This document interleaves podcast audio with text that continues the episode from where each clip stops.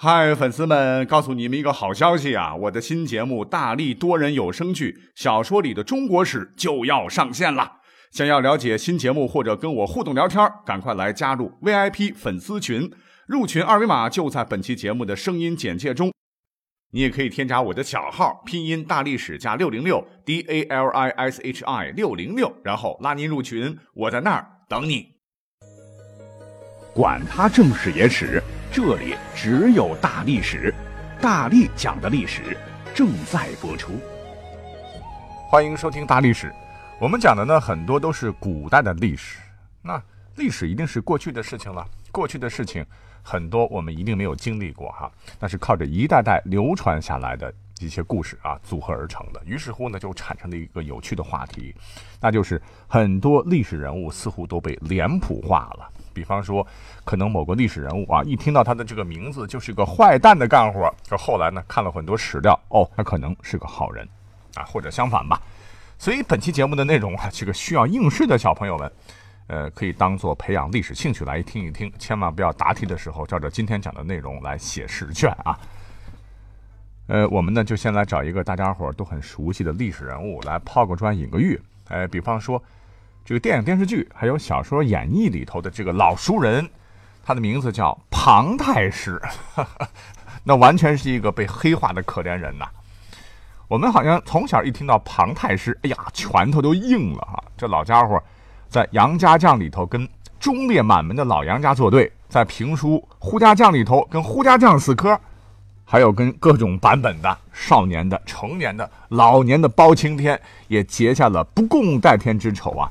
啊，怼来怼去吧，怼到后来三侠五义啦，整个开封府啊，他老人家不把对方搞垮斗臭，那真是死不瞑目啊。反正这个老家伙是各种贪污受贿，各种吃里扒外，各种陷害忠良啊。这为了谋求这个曝光率，简直是不是人呐！甘当影视作品当中的第一大奸相啊，无耻到极点，坏到极致啊！一提到庞太师，全身上下都是流着坏水的大坏怂啊。实际上，我们在节目当中啊，要再次给这位可敬的老人家来平反啊，就拜托作者们、导演们别再黑人家了啊！其实老头人挺好的，因为据考证啊，庞太师的历史原型啊，唤作庞吉，呃，确实做过太师，跟小说描写的也差不多，乃是宋真宗时期的一位进士啊，在宋仁宗的时候呢，因为工作很出色嘛，升任为宰相。哎呦，他当宰相可真没少给国家出力呀！知人善任，殚精竭虑，没日没夜的为大宋江山三天两头的糟心的这种边境战事和庞大的内政事务鞠躬尽瘁。正是因为庞太师的努力啊，才使得当时北宋的内政外交还是相当不错的。那到现在，我们都传唱的啊，是跟他同时期的包拯、包黑子，那是铁面无私辨忠奸呐。实际上。历史上同朝为官的庞太师，人家也是一位铮铮铁骨的汉子。那么话说，在公元一零一零年，宋仁宗刚刚即位之初啊，他根基不稳呐。太后先是垂帘听政，那时候的庞吉呢，乃是殿中侍御史。哎，这个御史干嘛的？就是负责监察朝廷的啊。就算你是皇帝，老子做的不对的事儿，我也可以提意见。当时呢。庞太师就特别反感太后干政啊，说历史上出了不少的妖猴外戚势力干权，我们大宋不能够重蹈覆辙，是力主宋仁宗亲政。那太后肯定是不干了哈，权力的滋味是美妙的，我也要尝尝。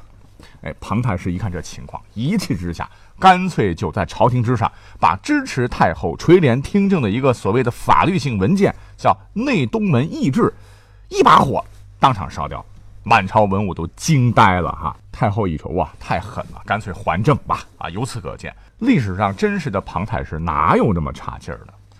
我们再看看庞吉的一生吧，他是平定西夏，保举狄青，功劳可一点不比包拯要少啊！哎，凭什么给人家差评啊？这太不公平了！所以今天呢，大力先给他来评个反。讲到这儿，有朋友说可能听过哈，没关系的，因为是抛砖引玉嘛。那么下面就讲几个。有一些朋友们不太熟悉的好吧，比方说，我们从小的时候啊，听过这么一个经典的故事啊，说是在呃春秋时期的楚国呢，有个贵族啊，叫做社公，叶子的叶啊，在里边得读社，他特别喜欢龙，衣带钩啊、酒器上都刻着龙，居室的镂空装饰也是龙。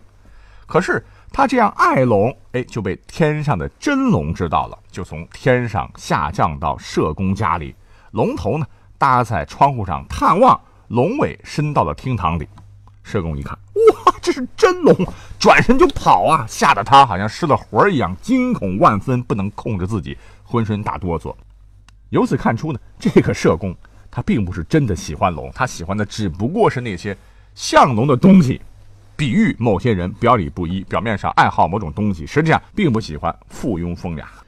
但问题是，这是一个故事啊，你讲故事讲道理 OK 的，关键是你说那个胆小的。言行不一的附庸风雅的，竟然是社工，还被编成了故事，制成了小人书、动画片，给孩子们做启蒙。哎，让大家从小呢去对社工很鄙视，哎，这就大大的不对了。因为历史上呢，真实的社工根本就不是那样的淫。社公呢，据考证啊，他老人家当时和孔子啊是属于同一个时代的。沈氏名朱良，字子高，春秋时楚国人。啊，别说当时啊，社公和孔子还是有交往的。现在呢，好像有一个非常好的句子啊，叫做“近者悦，远者来”，是关于社公当时问孔子一个政治的问题看法的。孔子如实答。社公问政，子曰：“近者悦，远者来。”就是社公问怎么处理政事，孔子说：“让国内的喜悦，让国外的人来投奔。”你看哈，一问一答，好像两个人关系还是蛮融洽的。但是呢，这两个人的治国观点啊是完全相反的，一个代表道家，一个是代表儒家啊。比方说，社公后面又问孔子说：“什么人才叫正直呢？”如果父亲偷羊，儿子却告发，就是正直。啊，孔子听完以后，把头摇得像个拨浪鼓，说：“No No No。”父亲要为儿子隐瞒，儿子也要为父亲隐瞒，这才叫正直了。哎，可见这两个思想看法是不一样的。可社公他不知道啊，就因为这一点，他后来才完全被别人给黑化了。那我们等会儿再说。那么先扒一扒他的家谱。哟，这个社公家牛了哈，他的曾祖父呢，乃是春秋五霸之一，我们历史课本上学的楚庄王。那么到了后来楚昭王时啊。二十四岁的社公啊，被封为了楚国的北疆重镇社邑。今天呢，应该是河南平顶山市的社县旧县乡啊。现在读读这个社了哈，我不清楚。当时呢，担任尹这个官职，也就是县委书记啊。在当时楚国的地方长官都称为公啊。那社公原本不叫社公的，到这儿呢，就正式的成为社公了。虽然是沾点贵族的边吧，可是社公他并不是草包。他为人正直大度啊，到了地方以后，采取养兵息民、大力发展农业、兴修水利的这种策略，党政军政工作干得很好，受到了当时楚国朝野以及周边国家诸侯的敬重。尤其在历史上，他执政期间曾经发动啊，他们这个邑的百姓修建了东西两坡的大型水利工程，东坡用于防洪，西坡用于蓄水，灌溉农田数十万亩。啊，这一惠民工程比蜀国李冰修筑的都江堰还要早二百多年。到现在呢，我们那个县还有遗址，真是功盖千秋啊！那各位请看，社公哪有成语里说的那般弱智呢？更可贵的是，作为一个楚国人，当国家发生危难时，以年近七旬的他，是以大局为重，挺身而出，力挽时局啊，拯救了楚国于危难。话说，在公元前四百七十九年，楚国一个贵族叫做白公胜啊，胁迫楚惠王发动叛乱，欲自立为王。社公从社邑出兵前去平息叛乱。白公胜的部队发现社公率领的军队纪律严明，人强马壮，纷纷阵前倒戈。社公的军队呢，一举击破叛军，救出了楚惠王，朝纲得以重振。楚惠王呢，感念老臣救命之恩，封他为令尹司马官职啊，也就是军政大权集于一身呐。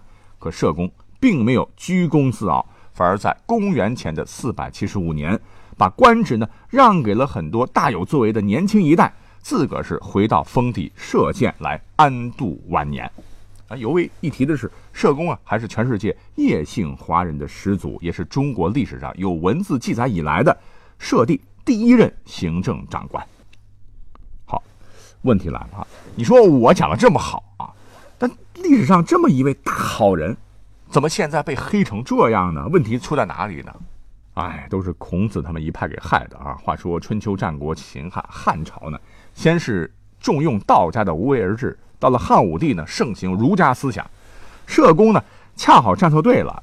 刚才讲了，是道家思想代表人物哈。据考证呢，社公好龙的这个龙啊，其实是他当年所画的水利工程图。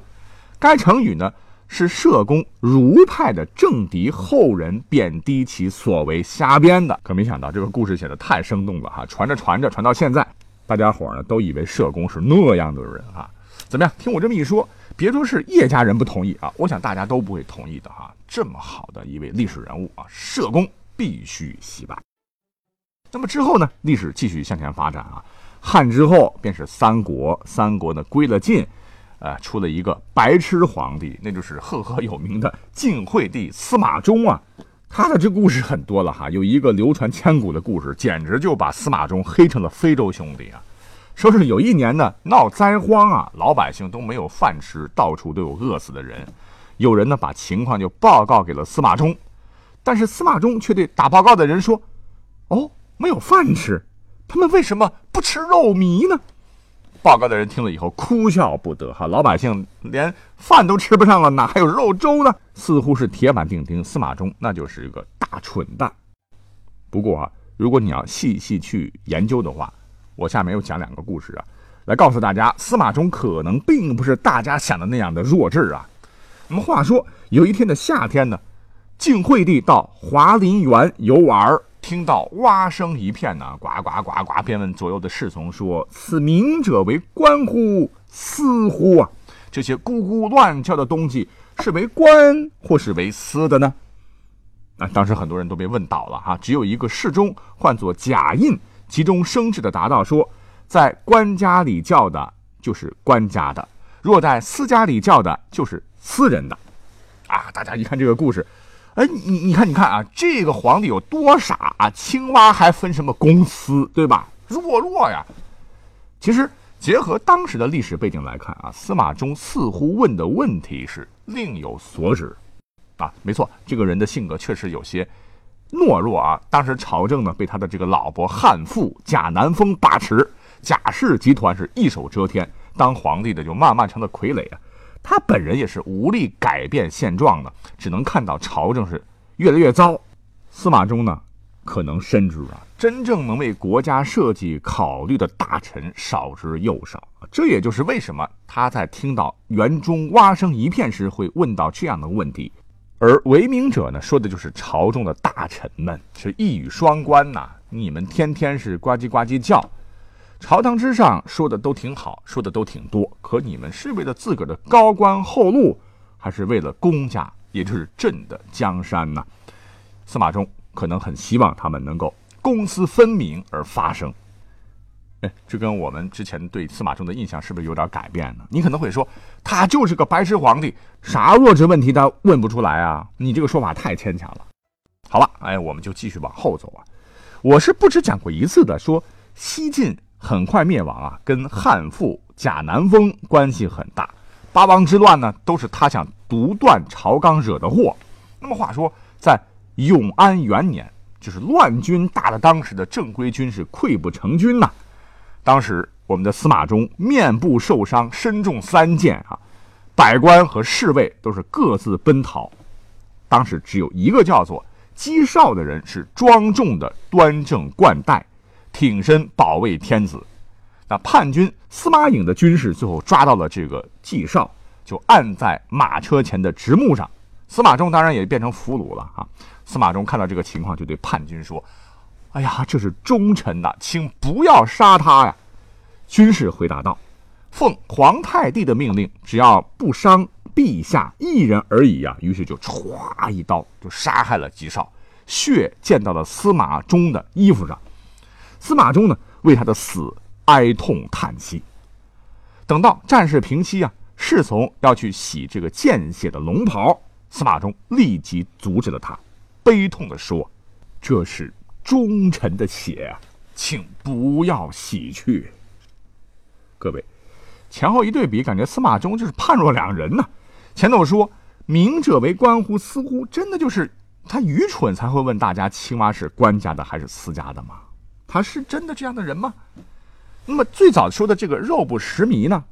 哎，你想吃惯山珍海味了，肉在他眼里根本就不算个啥啊！从小出生在宫中，锦衣玉食，顶多那就算个不了解民间疾苦呗。呃，怎么说，就有点像湖南卫视的《变形记》这个节目当中，里面有很多的富家子弟啊，猛然间被换到穷乡僻壤去体验生活。他们刚开始是没有办法理解为什么这儿的人，啊，没有每天大鱼大肉，只吃什么青菜窝头，哎，那是一样的心理嘛。